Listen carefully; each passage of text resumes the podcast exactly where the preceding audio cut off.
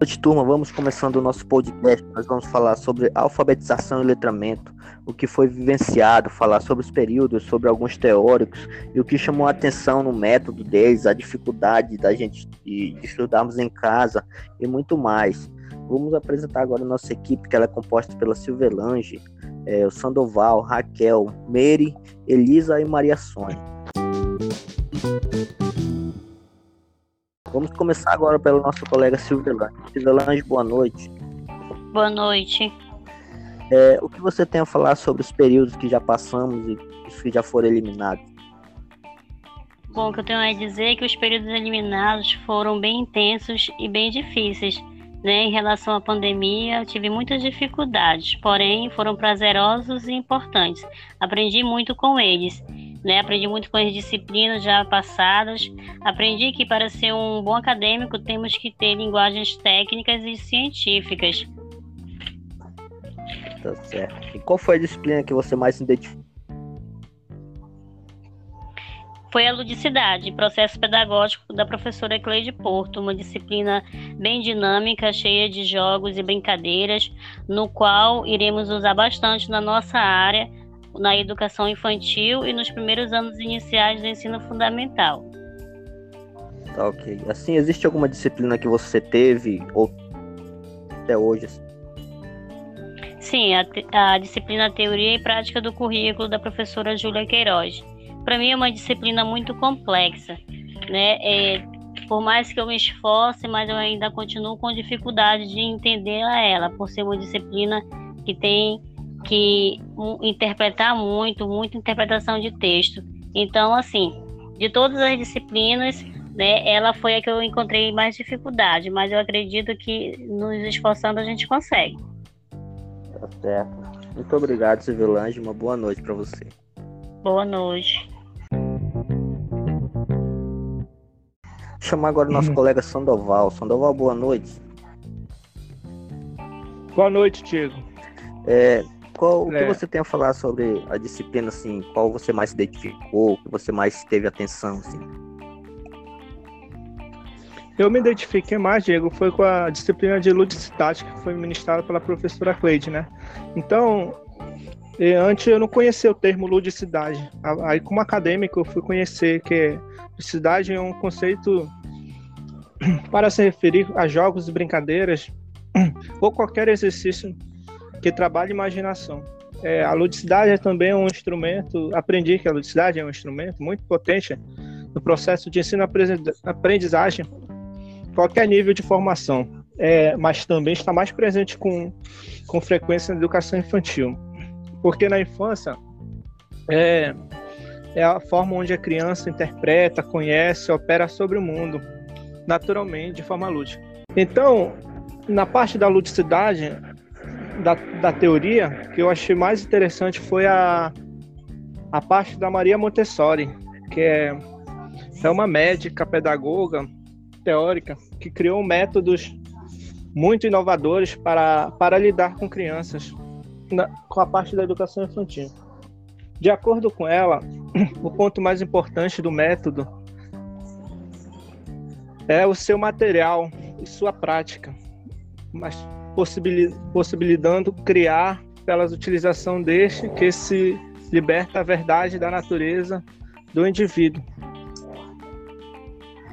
Tá, Foi isso. Muito obrigado, Sandoval. Uma boa noite. De nada. Boa noite.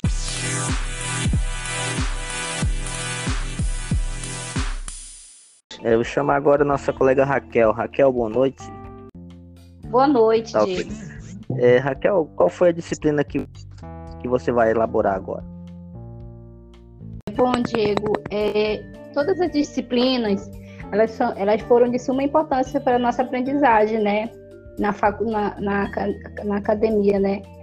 Para os nossos acadêmicos, mas a, mas o, teve uma matéria, uma disciplina que me chamou muita atenção, que foi o, a teoria de, de prática do currículo, né? Que foi, foi ministrada pela professora Júlia, né?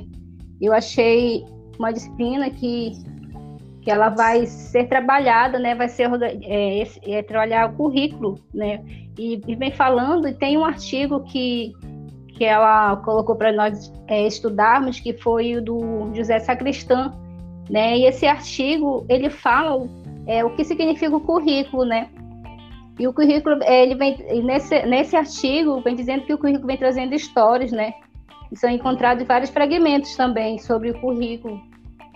É, mas na frente ele vem dizendo que o uso do passado, né, em sua natureza de origem e significados, termo hoje possui trata-se de uma realidade que poderia ser distinta e que hoje pode ser outra realidade, né, essa organização.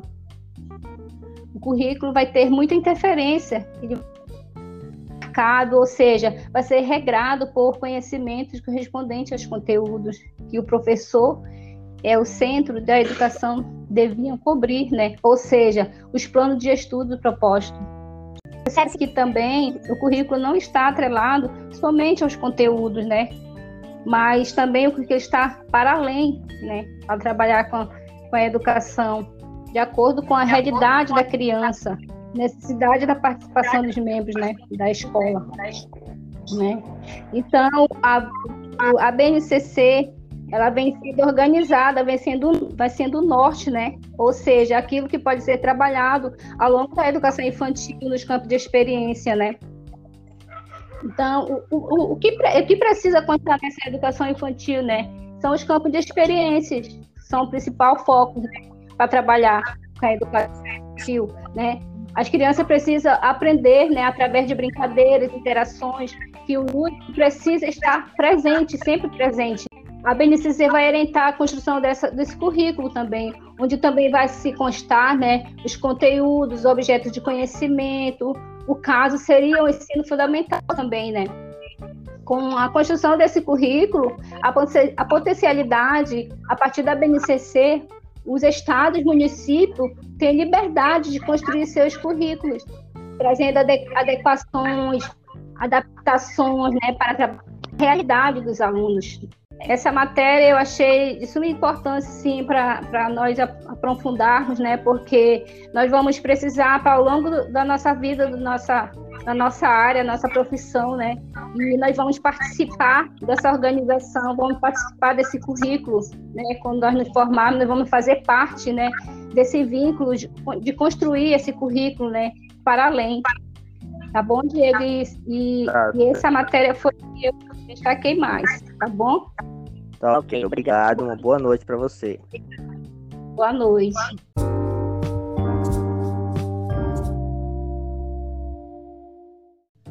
Chamar agora a nossa colega Meire. Meire, boa noite. Boa noite, Diego. Tudo bem? Tudo bom. É assim o que você tem a falar sobre a nossa experiência acadêmica? Bom, boa noite novamente. Estarei dando um breve relato né, sobre esse esses nossos períodos aí de, de universidade. Bom, para iniciar, eu venho dizer que não é fácil, não está sendo fácil. Não será, não, nunca vai ser fácil, né? Esses momentos de acadêmico. Mas chegar até aqui tem sido muito gratificante né, e desafiador ao mesmo tempo. É, Usa-se muito aquela frase, né? Nem acaba, nem fica pouco, mas temos que ter perseverança, dedicação, esforço, que chegamos até aqui, né? e até aqui vem, é, viemos absorvendo conhecimento, mesmo em tempos tão árduos, né, difíceis, fatigantes, mas a palavra de ordem é não desistir. Sabemos que temos alguns colegas que ficaram pelo caminho aí, isso é triste, mas não podemos desistir que no final a recompensa ela vem. E iniciamos a, a nossa caminhada acadêmica em um período de pandemia, mas a, ao longo da caminhada a gente vai se fortalecendo para prosseguir e alcançar o nosso objetivo, Diego. É isso. Obrigada.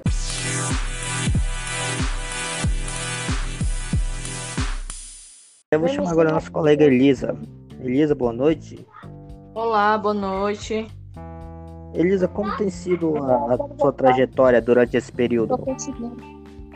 Bom, a trajetória durante é, o período tem sido bem complicada, né? Porque como a nossa amiga falou aí anteriormente, é, tem sido difícil, mas não desistimos, né? Não desistimos e nem podemos desistir. Se chegamos até aqui é porque tem um propósito, né? E vamos aí seguindo firme, né? Apesar de, de muitos desafios enfrentados, né? É, acredito que não só eu, mas todos os colegas têm enfrentado bastante desafios durante esse período. Não só esse, como desde o ano passado, né? Porque tem que ter a divisão é, com as tarefas de casa, com as tarefas da faculdade e com as, tarefas, com as tarefas do trabalho, né? E fora os entes queridos, né, que adoeceram, tem sido bem complicado. E estudar em casa é, não tem sido tão produtivo, né, como todos sabemos. Alguns, né, alguns se deram bem, né, outros não se deram tão bem assim, como eu, né. Eu não me dei tão bem, né, particularmente. Mas é, estou me adaptando, estou me reinventando como todos, né. E é isso. Muito obrigada pelo